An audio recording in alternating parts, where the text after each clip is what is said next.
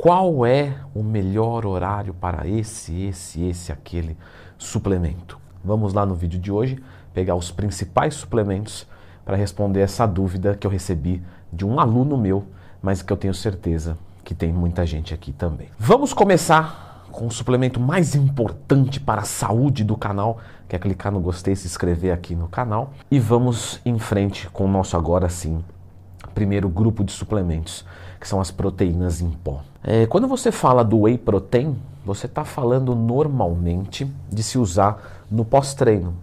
Mas na verdade, nós sabemos hoje de que você não precisa de uma rápida absorção no pós-treino. Então você pode comer depois do seu treinamento, isso não tem problema nenhum. Se o whey protein fosse para fazer muita diferença em algum horário, seria na verdade na primeira refeição do dia, sendo o seu pré-treino que você precisaria de um fluxo de aminoácidos da sua corrente sanguínea o mais rápido possível, faria mais sentido sendo num pré-treino ao acordar. Desde jejum é o meu pré-treino. Mas você pode tomar whey protein em qualquer horário. A albumina, ela já é uma proteína de uma absorção média. Portanto, ela vai servir para qualquer horário do seu dia, como qualquer outra fonte de proteínas.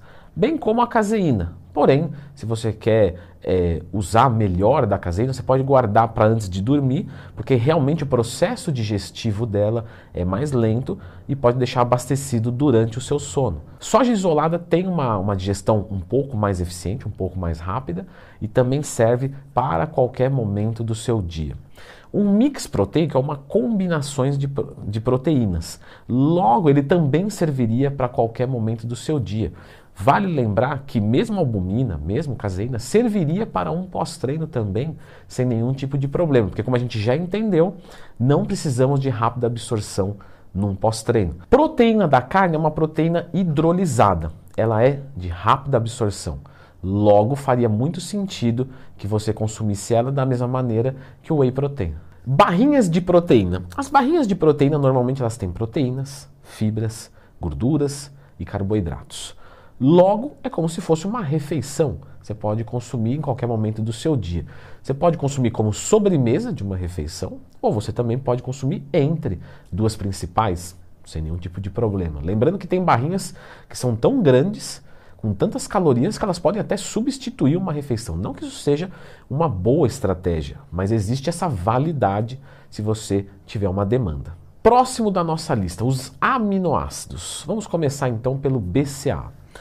Quando você fala de um BCA, normalmente está falando de um suplemento que você não precisa tomar. Você não melhora a sua performance com BCA. Com exceção da valina, que pode disputar receptor com o triptofano e isso reduzir a fadiga. Isso vai acontecer mais nos BCAs 211, 2 de leucina para um de valina e um de isoleucina.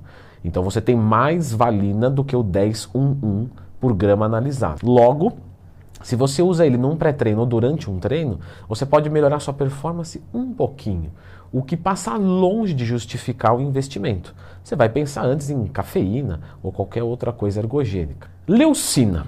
A leucina, ela é um sinalizador da via mTOR, etc. Só que isso, pessoal, em termos de suplementação, não vai te ajudar tanto assim. Então, se fosse para suplementar com leucina, você poderia suplementar também a qualquer momento. Creatina, ao contrário do que as pessoas pensam, a creatina você não precisa mandar ela no pós-treino.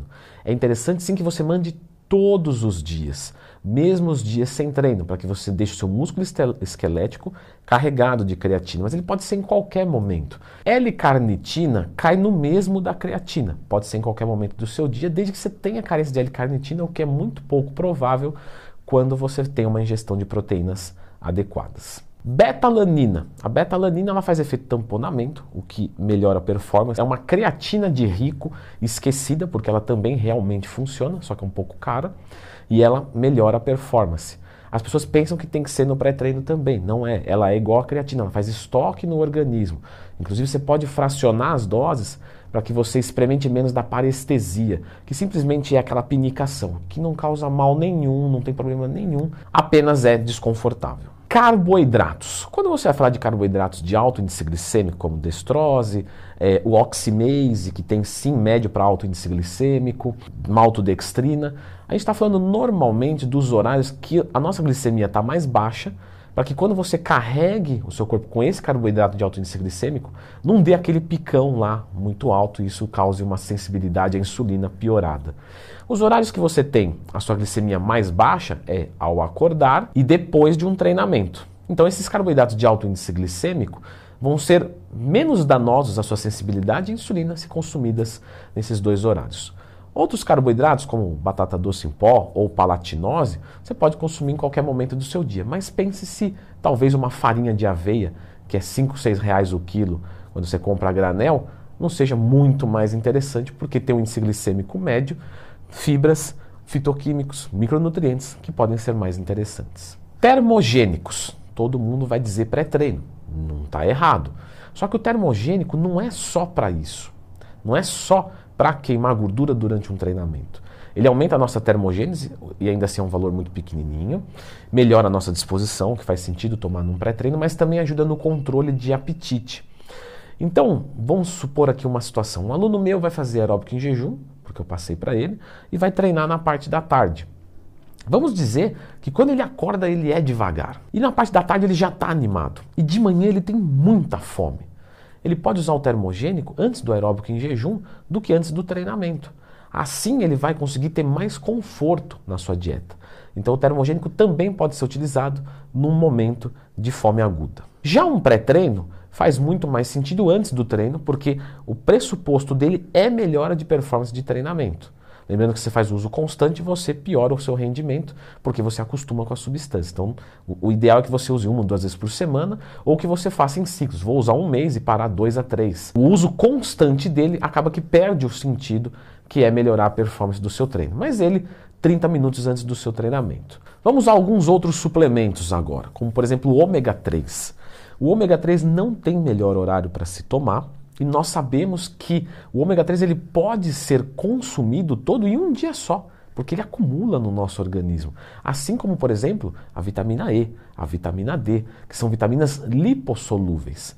Obviamente vai ficar desconfortável ingerir 30, 40 cápsulas de ômega 3 num dia só, pode dar azia. Então a gente acaba fracionando.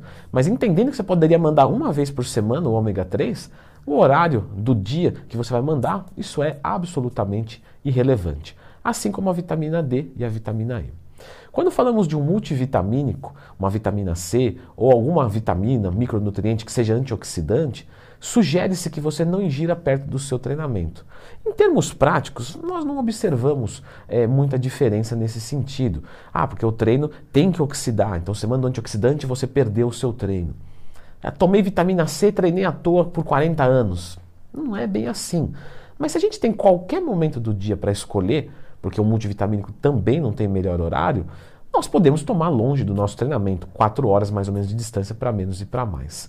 Só o que temos que lembrar do multivitamínico é que tomado em jejum, ele pode causar desconfortos, náuseas e até mesmo vômitos. Se você é dessa pessoa, simplesmente não tome em jejum. ZMA. Bom, o ZMA você nem precisa suplementar, a menos que você tenha uma legítima carência disso.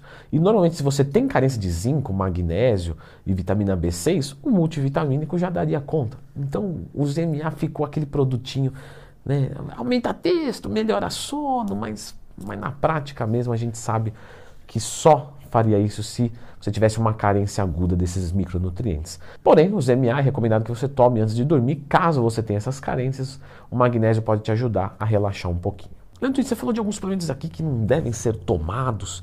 Quais mais? Por que você não faz um vídeo com top suplementos que a gente não deve gastar o nosso dinheirinho? Então já está aqui os piores suplementos.